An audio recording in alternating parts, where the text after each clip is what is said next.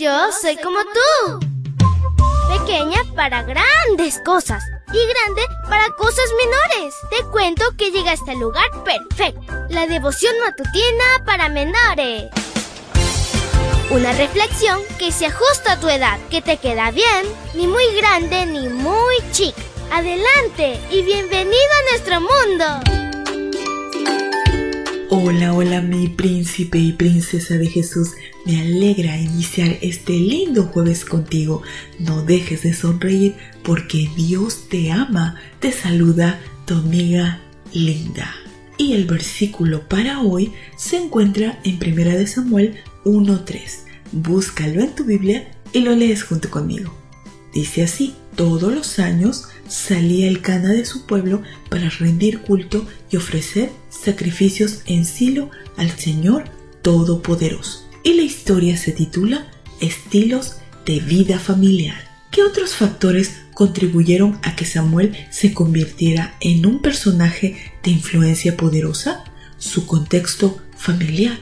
Existe un abismo de diferencia entre el hogar de Samuel y el hogar de Eli. En cierto sentido, Samuel es una extensión de la fe y vida de adoración a Dios que sus padres vivían.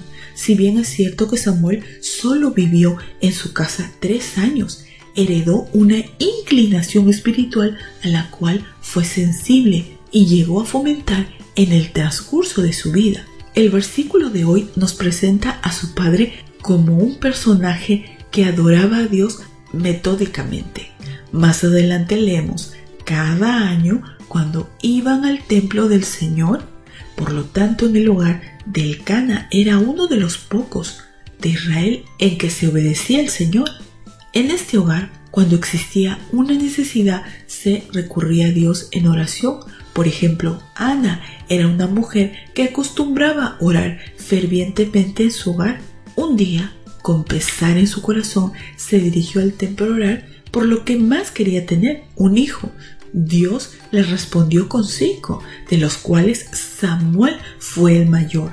Posteriormente, cuando nació Samuel, Ana volvió a orar. Esta oración de gratitud se encuentra en el capítulo 2 del primer libro de Samuel y es una de las más bellas oraciones que registra la Biblia, pues reconoce y exalta a Dios como todopoderoso, juez, dador de vida y salvador. Además, Ana ofrendó a Dios en gratitud por el milagro del nacimiento de Samuel tres becerros, trigo y vino.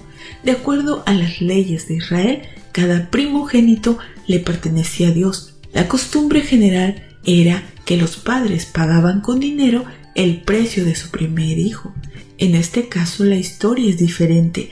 Ana cumplió su promesa establecida, ya que desde antes de que naciera Samuel había decidido entregarlo al templo para que sirviera a Dios durante toda su vida. Tú puedes marcar la diferencia para que en tu hogar se viva la misma entrega a Dios como ocurrió en el hogar de Samuel, un ambiente de oración, adoración, de acudir al templo, de ofrendar y de servir a Dios, marcará por siempre las vidas de los moradores de cualquier hogar. Querido Padre, queremos pedirte que tú nos ayudes a cada uno de nosotros a que nuestros hogares sean un pedacito de cielo aquí en la tierra, que podamos alabar tu nombre glorificarte, estudiar tu palabra, ser obedientes y fieles a ti. Te lo pedimos en el nombre de Cristo Jesús. Amén y amén. Abrazo tatotes de oso y nos vemos mañana para escuchar otra linda historia. Hasta luego. Hoy creciste un poco más. ¿Qué?